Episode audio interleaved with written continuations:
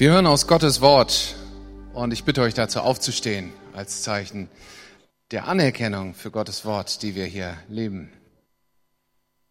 Zu der Zeit des Herodes, des Königs von Judäa, lebte ein Priester von der Ordnung Abia mit Namen Zacharias. Seine Frau war aus dem Geschlecht Aaron und hieß Elisabeth. Sie waren aber alle beide fromm vor Gott und lebten in allen Geboten und Satzungen des Herrn untadelig. Und sie hatten kein Kind, denn Elisabeth war unfruchtbar und beide waren hochbetagt.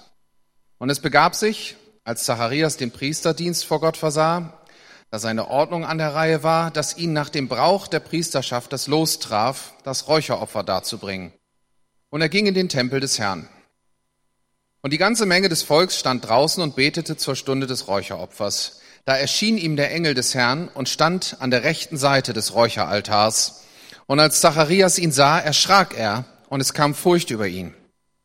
Aber der Engel sprach zu ihm, fürchte dich nicht, Zacharias, denn dein Gebet ist erhört und deine Frau Elisabeth wird dir einen Sohn gebären und du sollst ihm den Namen Johannes geben. Und du wirst Freude und Wonne haben und viele werden sich über seine Geburt freuen. Denn er wird groß sein vor dem Herrn, Wein und starkes Getränk wird er nicht trinken und wird schon von Mutterleib an erfüllt werden mit dem Heiligen Geist. Und er wird vom Volk Israel viele zu dem Herrn, ihrem Gott, bekehren.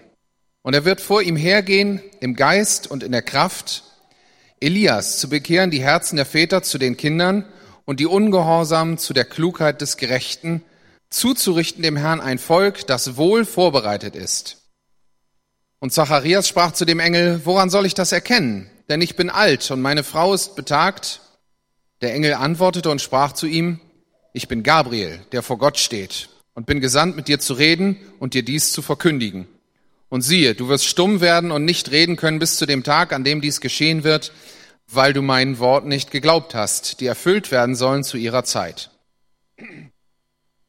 Und das Volk wartete auf Zacharias und wunderte sich, dass er so lange im Tempel blieb. Als er aber herauskam, konnte er nicht mit ihnen reden, und sie merkten, dass er eine Erscheinung gehabt hatte im Tempel. Und er winkte ihnen und blieb stumm.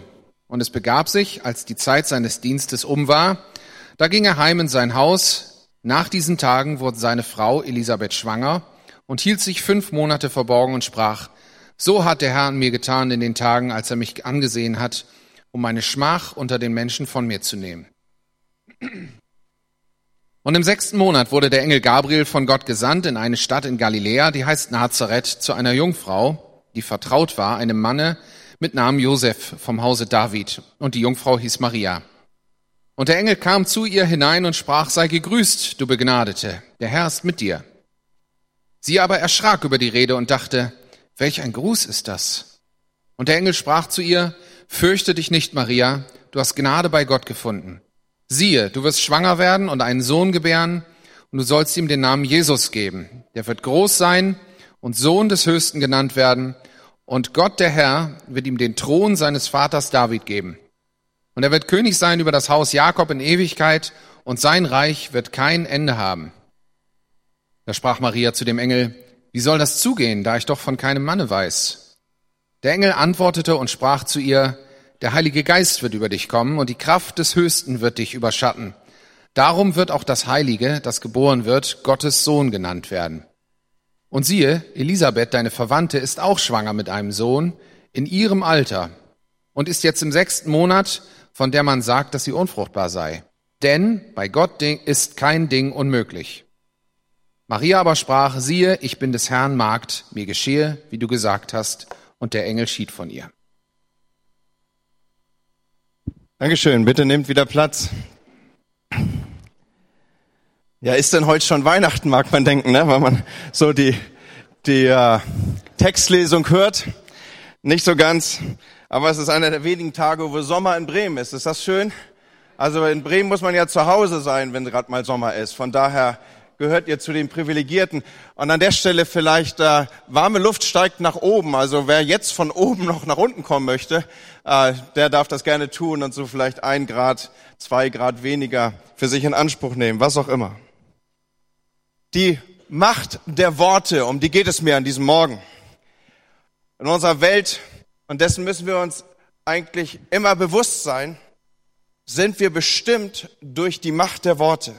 Worte werden verwendet, um Dinge aufzubauen oder um Dinge abzubauen, um Sachen zu erheben oder zu zerstören.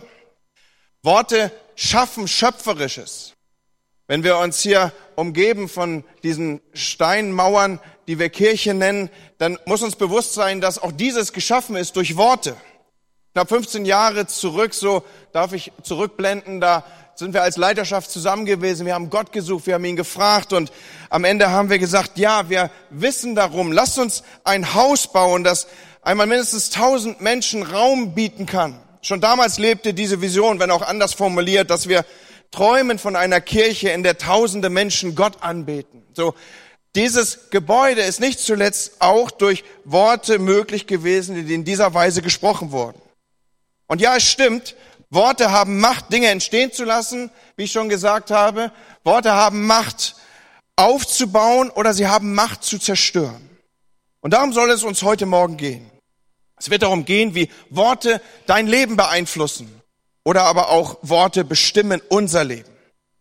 Zwei großartige Geschichten haben wir gerade gehört. Zugegeben, ein wenig lang. Ich hoffe nicht, dass das schon die Wochenration war, die ihr jetzt an Bibelversen äh, zu euch genommen habt, aber äh, doch sehr, sehr inhaltsreich. Zwei fantastische Geschichten. Die erste Geschichte betrifft Zacharias, wir erinnern das noch, und die zweite Maria. Beiden wird verkündigt, dass sie Kinder bekommen werden. Und wie wir als Information mitnehmen, Zacharias aus der Priesterklasse Abia, er war ein alter Mann und schon viele, viele Jahre Priester. Damals gehörten zur Grundausstattung des Tempels, so möchte ich mal sagen, Tausende von Priestern. Die hatten die Aufgabe, dort Opfer zu bringen. Sie hatten die Aufgabe, dort die Schlachtungen entsprechend vorzubereiten. Sie hatten die Aufgabe, heilige Handlungen durchzuführen, den Betrieb am Laufen zu halten. Und es waren so viele Priester, dass durch Los bestimmt wurde, wer was und insbesondere wer im Tempel dienen durfte. Dieses im Tempel zu dienen, das war eine besondere Auszeichnung. Das war von Besonderheit umgeben. Zacharias hat diesen Tag erwartet, endlich auch einmal dran sein zu dürfen, um das Opfer im Tempel bringen zu können. Bringen zu können. Da standen die Chancen nicht sehr hoch für. Man hat mal ausgerechnet, dass die Chance, tatsächlich diesen Dienst im Tempel vornehmen zu können, bei 1 zu 20.000 lagen. So viele, viele Priester haben ihr ganzes Leben lang gedient Kontext des Tempels, ohne dass sie diesen entscheidenden Schritt nehmen konnten, im Tempel das Rauchwerk anzuzünden. Aber das Los trifft Zacharias. Das ist das, was wir hier hören. Und ich merke, vielen von euch geht gerade ein Licht auf.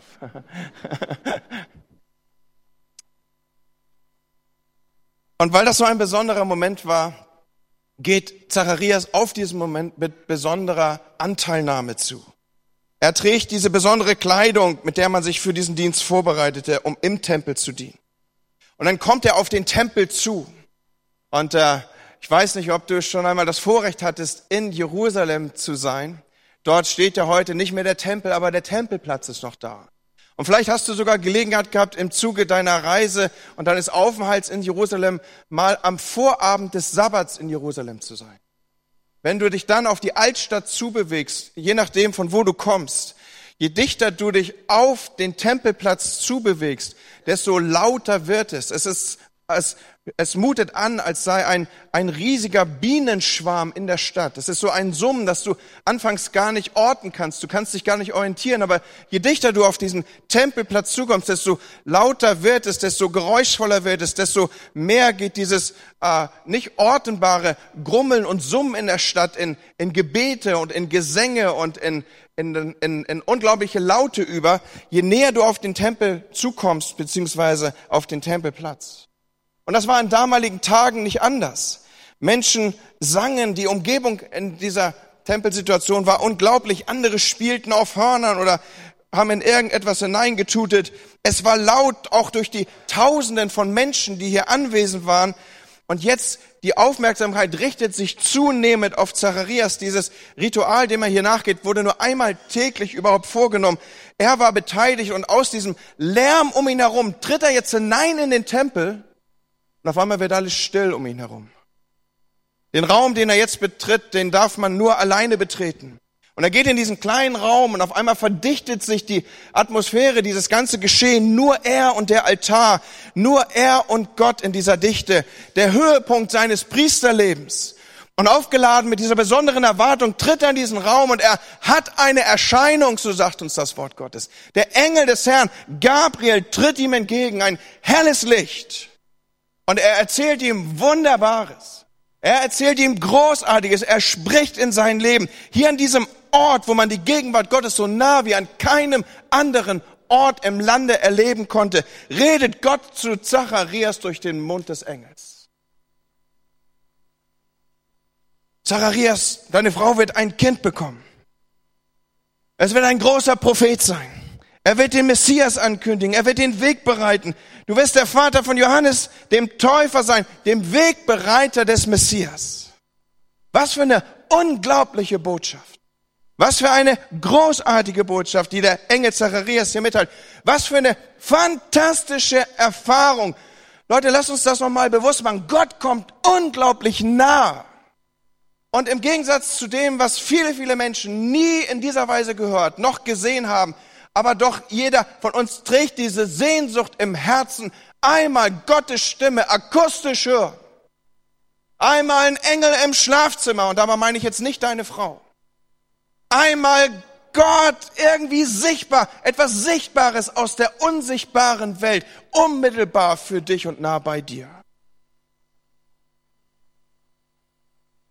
Das ist doch, das ist, also gibt's eine Steigerung zu dem. Eine großartige Sache. Es gibt keinen Grund, irgendwie hier mit Skepsis um sich zu sein. Es gibt keinen Grund, da anzunehmen, das sei kein Engel gewesen, der hier im Haus Gottes erschienen ist, an diesem heiligen Ort.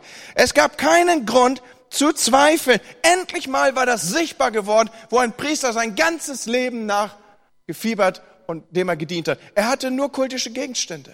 Niemand hat Gott gesehen. Und jetzt kommt Gabriel, der vor Gott steht, aus der unsichtbaren Welt in seine sichtbare Welt. Und das erste Mal in seinem Leben bildet sich Hörbares und Sichtbares ab. Und was fällt dem ein? Typisch Mann. Wie soll das gehen? Kann ich mir nicht vorstellen. Mann, wie soll das passieren?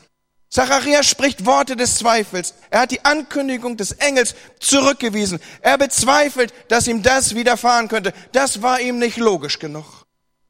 Er erlebt hier die unglaublichste spirituelle Erfahrung, die in einem Menschenleben überhaupt möglich ist. Die meisten Menschen werden das so nie erleben. Und ihm fällt nichts anderes dazu ein, als zu sagen, ich bin alt und meine Frau ist auch alt und ich glaube einfach nicht, was hier passiert.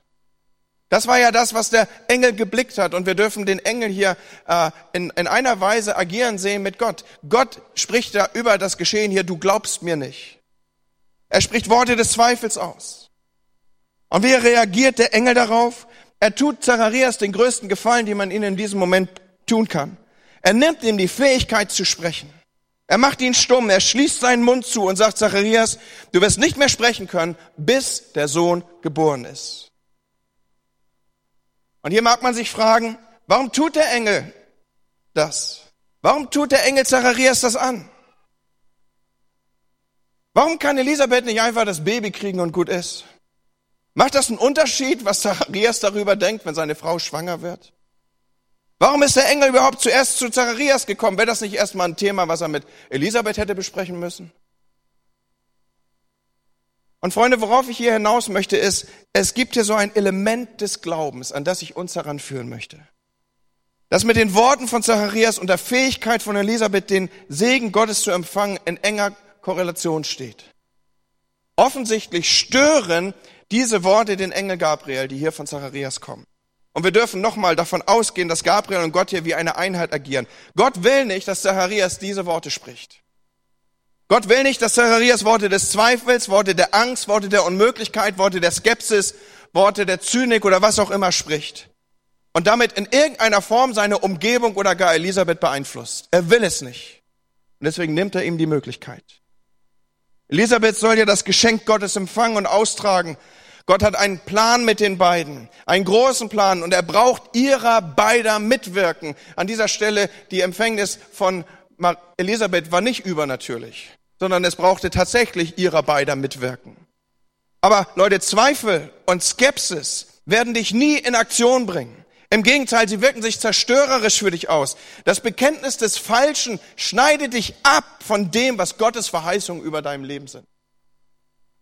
Und für mich wird hier sichtbar, dass aus Gottes Perspektive die Worte, die du sprichst, Macht haben über dein Leben. Und so oft geht es uns wie Zacharias. Gott sagt was Großartiges. Gott spricht in unser Leben hinein. Gott möchte Großartiges durch uns wirken und in unserem Leben tun und wir denken, das ist unmöglich. Wir ordnen das in den Bereich des Unmöglichen. Und wir tun das fast automatisch wie eine erste Reaktion, wie aus dem Affekt heraus mit Worten des Zweifels und der Angst. Und wir reagieren mit Angst und Sorge und Unmöglichkeit. Und Freunde, Gott möchte nicht, dass wir so agieren. Er möchte, dass wir auf sein Wort hin handeln, dass wir die Wahrheiten aussprechen, die Gott über uns sagt und dass wir in Folge seiner über uns ausgesprochenen Wahrheiten in Aktion kommen. Merkt ihr diesen Satz? Nichts ist mehr Wahrheit über dich als das, was Gott über dich sagt. Hast du das? Nichts ist mehr Wahrheit über dich als das, was Gott über dich sagt. Du kannst es auch persönlich machen. Nichts ist wahrer als das, was Gott über mich sagt. Und das betrifft sowohl das, was Gott sagt in Bezug auf deine Vergebungsnotwendigkeit, dass du Sünder bist, das ist wahr.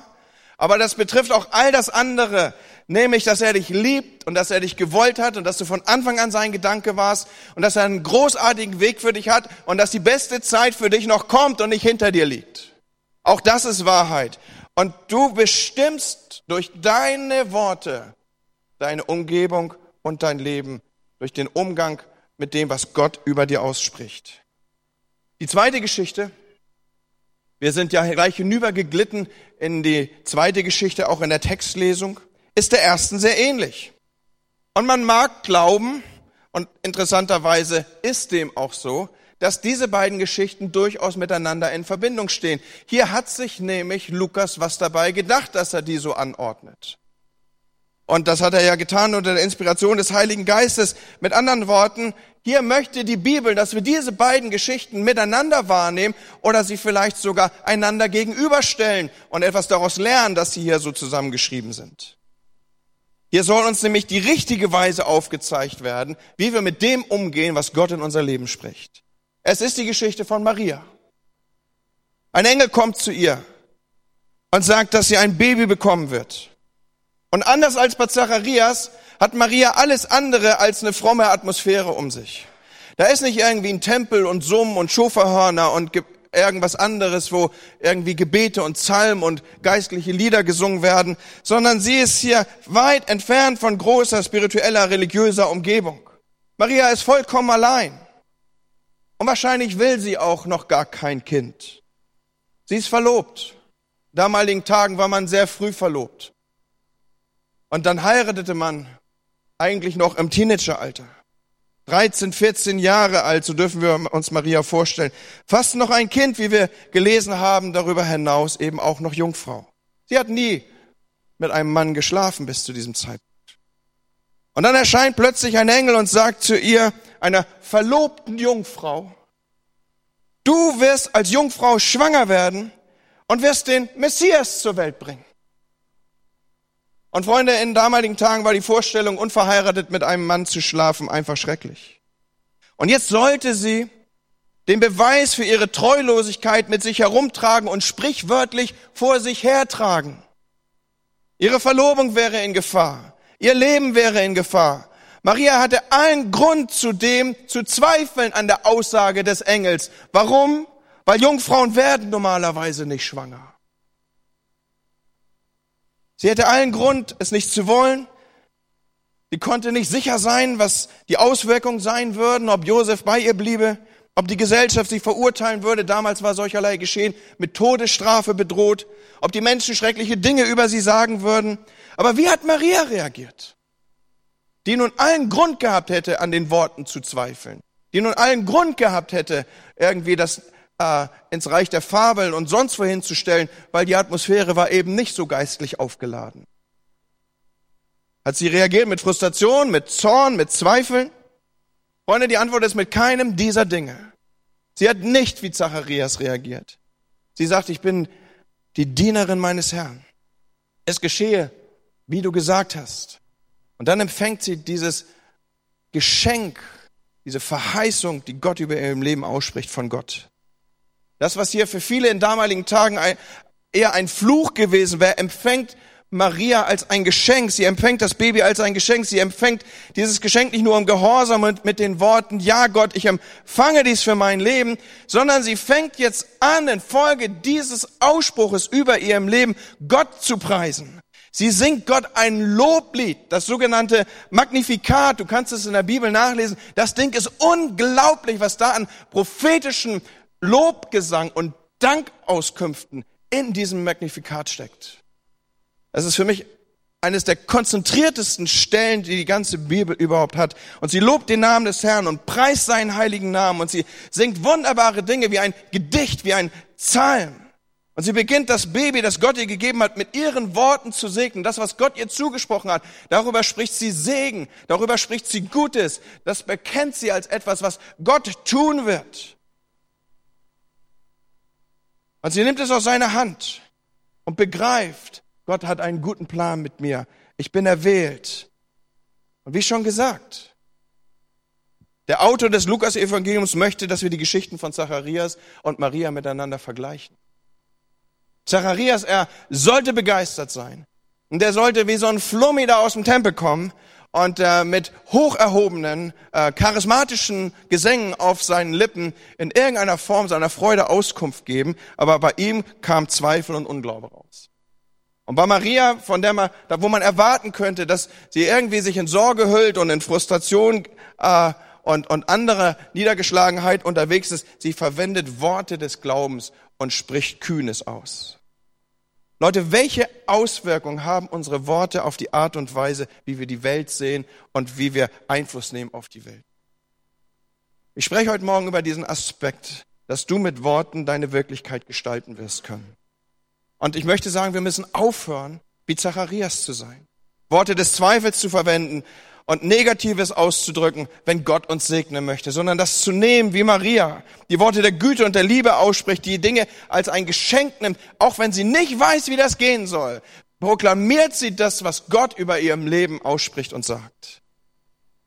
Und Freunde, Glaube und auf der anderen Seite Zweifel, Zynismus, Skepsis oder was auch immer, sind komplett gegensätzlich zueinander.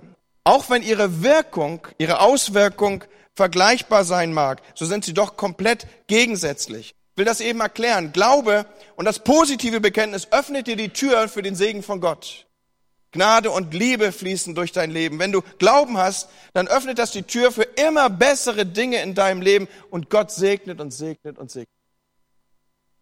Und wenn du eine Grundhaltung der Skepsis, der der, des Unglaubens und Worte des Zweifels und der Unmöglichkeit mit dir führst und diese bekennst, dann wird dir geschehen nach deinem Bekenntnis.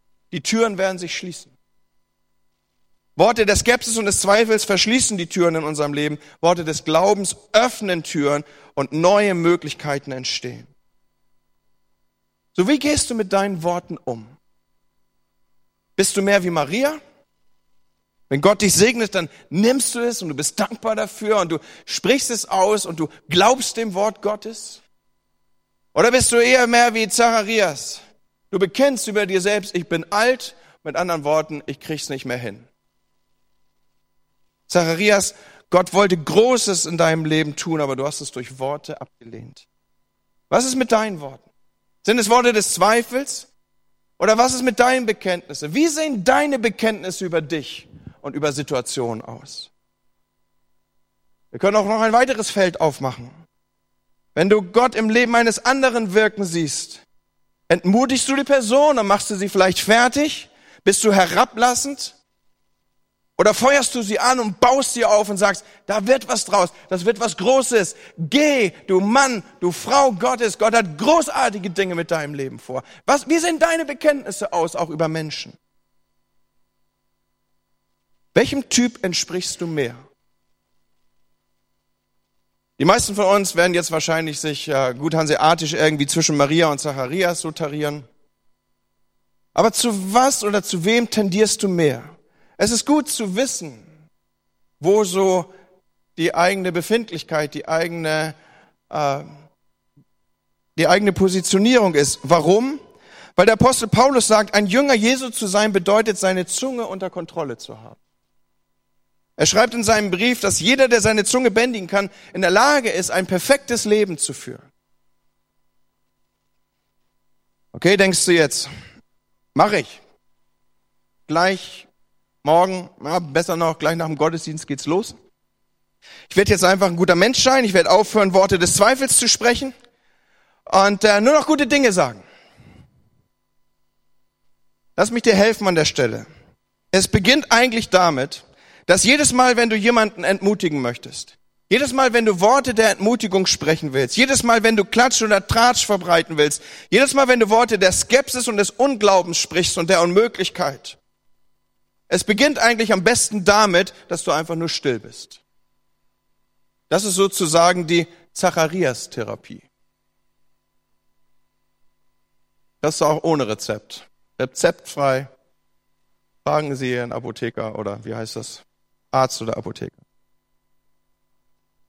Leute, wir lassen die alten Worte sterben, die alten Bekenntnisse sterben, indem wir aufhören, schlechte Dinge zu sagen. Und lass doch mal zu, dass Gott das mit dir macht, was der Engel Gabriel hier mit Zacharias macht. Wenn du weißt, dass du noch keine Kontrolle über deine Zunge hast, dann sei doch einfach still. Und Freunde, mir fehlt die Zeit, das alles herzuleiten, aber lass mich diesen Satz unterstützend hier einbringen. Stille kommt aus einer Haltung der Gottesfurcht. Stille kommt aus einer Haltung der Gottesfurcht. Im Grunde genommen bedeutet das nämlich nichts anderes als das, was soll ich, was braucht es mich, warum müsste, muss ich was dazu sagen? Ich traue Gott zu, dass er das letzte Wort über diese Dinge hat. Deswegen hat Stille etwas mit der Haltung von Gottesfurcht zu tun. Und Freunde, Gott hat uns dazu berufen, Menschen zu sein, die andere segnen, die für andere beten, die Komplimente weitergeben, die andere anfeuern und ermutigen. Neudeutsch würde man sagen, wir cheerleadern die Leute. Wir sagen, ja, geh, Gott meint es gut mit dir. Ich sehe das in deinem Leben. Schau, das war das, was, was Paulus ausgemacht hat. Wenn du seine Schriften liest, dann heißt es an manchen Stellen, er sah die Gnade Gottes in deinem Leben. Glaubt ihr, der war blind für Fehler? Nee. Er hat sich nur entschieden, die Gnade zu betonen und das Gute zu benennen. Und dazu sind wir berufen, Leute. Wir haben einen Fürsprecher im Himmel. Und Nachfolge bedeutet, dass auch wir Fürsprecher sind. Unsere Worte haben unglaubliche Macht und diese Worte entfalten ihre wirklich, ihre Wirksamkeit sowohl für uns als auch für andere. Wenn du über deinem eigenen Leben Worte des Zweifels sprichst, der Furcht, des Zorns, der Entmutigung, wenn du Dinge sagst wie ich bin dumm oder ich bin doof oder ich bin hässlich oder ich kann das nicht oder äh, ich werde nie einen abbekommen oder nie eine abbekommen oder was auch immer du so über dein Leben aussprichst, dann beginnst du die Tür für neue Möglichkeiten in deinem Leben zu verschließen. Aber wenn du das annimmst, was Gott über dich ausspricht, nämlich dass du einzigartig bist, dass du herrlich gemacht bist, dass du gewollt bist, dass du du bist wie kein anderer, dass Gott es gut meint mit dir, dass er Gedanken der Liebe und des Friedens über dir hast, dann fängst du an, das zu nehmen voll Dankbarkeit. Und die Worte, die du dann verwendest, sind Worte des Lobes und des Bekenntnisses. Und du bist unterwegs und du sagst, ich vermag viel durch den, der mich mächtig macht, Christus in mir. Und du bist unterwegs und sagst, ich bin nicht von denen, die da weichen, hier stehe ich. Und du bist der, der unterwegs ist und sagst, mit mir ist der, der eine feste Burg ist. Vor wem sollte mir grauen? Mann, das wäre doch cool, wenn wir morgens so aufwachen, du schlägst die Augen auf und sagst, dies ist der Tag, den der Herr gemacht. Vorhin habe ich den Gebetsgeist gefragt, und wie geht's weiter? Lasset uns freuen und fröhlich in ihm sein. Ja, hier, Hanseaten. Dies ist der Tag, den der Herr gemacht hat. Lasset uns freuen und fröhlich in ihm sein. Und du wirst sehen, wenn du morgens so aufwachst, ja, dann fängt der Tag anders an. Und dann stehst du auf und du sagst, danke Jesus, dass ich heute Morgen meinem Chef begegnen darf. Und ich werde ihn lieben mit der Liebe meines Herrn, weil Liebe eine Entscheidung ist. Und all diese Dinge. Ihr wisst schon, was ich meine. Wie beginnst du? Was ist das Bekenntnis, das du auf den Lippen führst? Gott sagt dir, ich segne dich. Ich liebe dich. Ich kümmere mich um dich. So lass diese Worte sich in deinem Leben entfalten und glaub nicht den Lügen des Teufels. Und jetzt kommen wir zu einem ganz entscheidenden Punkt. Durch dein Bekenntnis schaffst du Wirklichkeit. Du veränderst die Welt. Du kannst Klatsch und Tratsch in Segen verwandeln. Du kannst Menschen, die gegen dich sind, lieben. Du kannst diese Welt durch deine Zunge verändern und durch dein Bekenntnis Wirklichkeit wirken. Schaut, es gibt dieses geistliche Prinzip. Vorhin habe ich gesagt, da ist dieses Element des Glaubens, das sichtbar wird an der Unterschiedlichkeit, wie Zacharias und Maria umgehen mit dem, was Gott über ihn ausspricht. Ist euch hier aufgefallen, dass wann immer Dinge schöpferisch in die Existenz kamen, zwei Komponenten zugegen waren. Das eine war der Geist Gottes und das andere war das Wort Gottes. Könnt ihr mir folgen? Wir lassen uns zurückgehen in das Schöpfungsgeschehen. Der Geist Gottes brütete über den Wassern und das Wort von Gott kam und da wo nichts war, wurde etwas. Dinge kamen in Existenz. Deine eigene persönlich, dein eigenes persönliches Leben in Christus. Was ist geschehen? Der Heilige Geist wirkte an deinem Herzen. Das Wort Gottes hat dich erreicht. Und die Konsequenz war eine neue Kreatur. Wieder diese beiden Elemente, der Geist Gottes und das Wort Gottes. Und jetzt bist du als Kind Gottes unterwegs. Und der Heilige Geist ist mit dir, der Tröster, der gesandt wurde, dich nie zu verlassen, sagt Jesus. So, also den hast du schon mal an deiner Seite. Wir haben also wieder eine Komponente. Das ist der Heilige Geist. Und jetzt kommt die andere Komponente, die Komponente deines Bekenntnisses dazu. Und du sprichst auch, ich bin wunderbar gemacht. Die Komponente Wort Gottes und Heiliger Geist. Was wirken sie? Dinge in Existenz zu bringen, die so vielleicht vorher nicht sichtbar waren. Und deswegen sage ich, du gestaltest deine Wirklichkeit durch das, was du sprichst. Und wenn du sprichst, ich bin stark in dem Herrn und der Heilige Geist ist mit dir, dann bist du stark in dem Herrn und du gehst in die Woche und nichts und niemand kann dich aufhalten und zurückhalten. Amen. So, wir sind stark in dem Herrn und in der Macht seiner Stärke und wir gestalten die Wirklichkeit durch das Bekenntnis, das wir auf unseren Lippen führen. Gott ist mit uns. Amen. Amen. Lasst uns beten. Halleluja. Herr, ich habe dein Wort auf deine Kirche, auf deine Gemeinde gelegt. Und Heiliger Geist, jetzt bitte ich dich, dass du kommst, das versiegelst. Herr, lass uns Worte der Ermutigung, der Kühnheit, des Glaubens sprechen. Lass uns unterwegs sein, dass wir als Creator unterwegs sind, als Schöpfer, Herr, dass wir hineinsprechen, wo Dunkelheit ist und wo Niedergeschlagenheit ist und wo Trümmer sind, wo Leute durch Worte zerfetzt wurden. Herr, lass uns da reinsprechen, dass sich die Gebeine wieder ordnen sollen und Fleisch an den Körper soll. Herr, wir proklamieren das über deiner Kirche, wir proklamieren das über dem Leben von Menschen und wir sprechen Neues in Existenz und bekennen das Gute über unserem Leben. Wir wollen dich ehren durch Glauben dir zutrauen. Und Heiliger Geist, ich bete, dass du uns begleitest, dass du über jedem Einzelnen und uns als ganze Gemeinde brütest. Was immer wir sprechen, soll sich entwickeln. Unsere Wirklichkeit soll sich verändern. Amen. Wir haben eine Regelmäßigkeit in unserem Gottesdienst. Und das ist die, dass wir eine Herausforderung gestalten, dass Menschen ihr Leben Jesus geben können. Du hast hier vielleicht heute Morgen die Verkündigung gehört in einer Art und Weise, wie du sie sonst noch nicht gehört hast, weil du vielleicht ein unregelmäßiger Gast unserer Gottesdienste bist. Du hast vielleicht äh, heute Morgen das erste Mal gehört, dass Gott gute Gedanken über dir hat, dass er dich lieb hat, dass er dich will, dass du nicht irgendwie ein Unglück bist, oder irgendwie äh, ein falsch geschwommenes Sperma, sondern du bist von Gott gewollt. Und er will dich. Vielleicht bist du heute Morgen hier und sagst, ich möchte diesen Gott kennenlernen. Ich möchte mit ihm in Verbindung kommen. Und die gute Nachricht dieses Morgens ist, ich kenne ihn und ich kann euch miteinander bekannt machen. Das würde ich so gerne machen. Und alles, was du dazu tun musst, ist, dass du mir deine Hand zeigst und sagst, hier bin ich und ich möchte Jesus kennenlernen. Und dann werde ich mich nach dem Gottesdienst mit dir treffen, werde mich hier vorne an dem Kreuz einfinden und dann werde ich mit dir beten und du wirst Jesus kennen. Lass uns kurz die Augen schließen, weil ich so einen Moment herstellen möchte, der jetzt nur dich und Gott was angeht. Und ich will mal fragen, ist jemand hier, der sagt, ich kenne Jesus, möchte ihm mein Leben geben? Dann zeig mir deine Hand. Einfach kurz aufzeigen, sagen, das glaube ich bin ich. Ist jemand hier?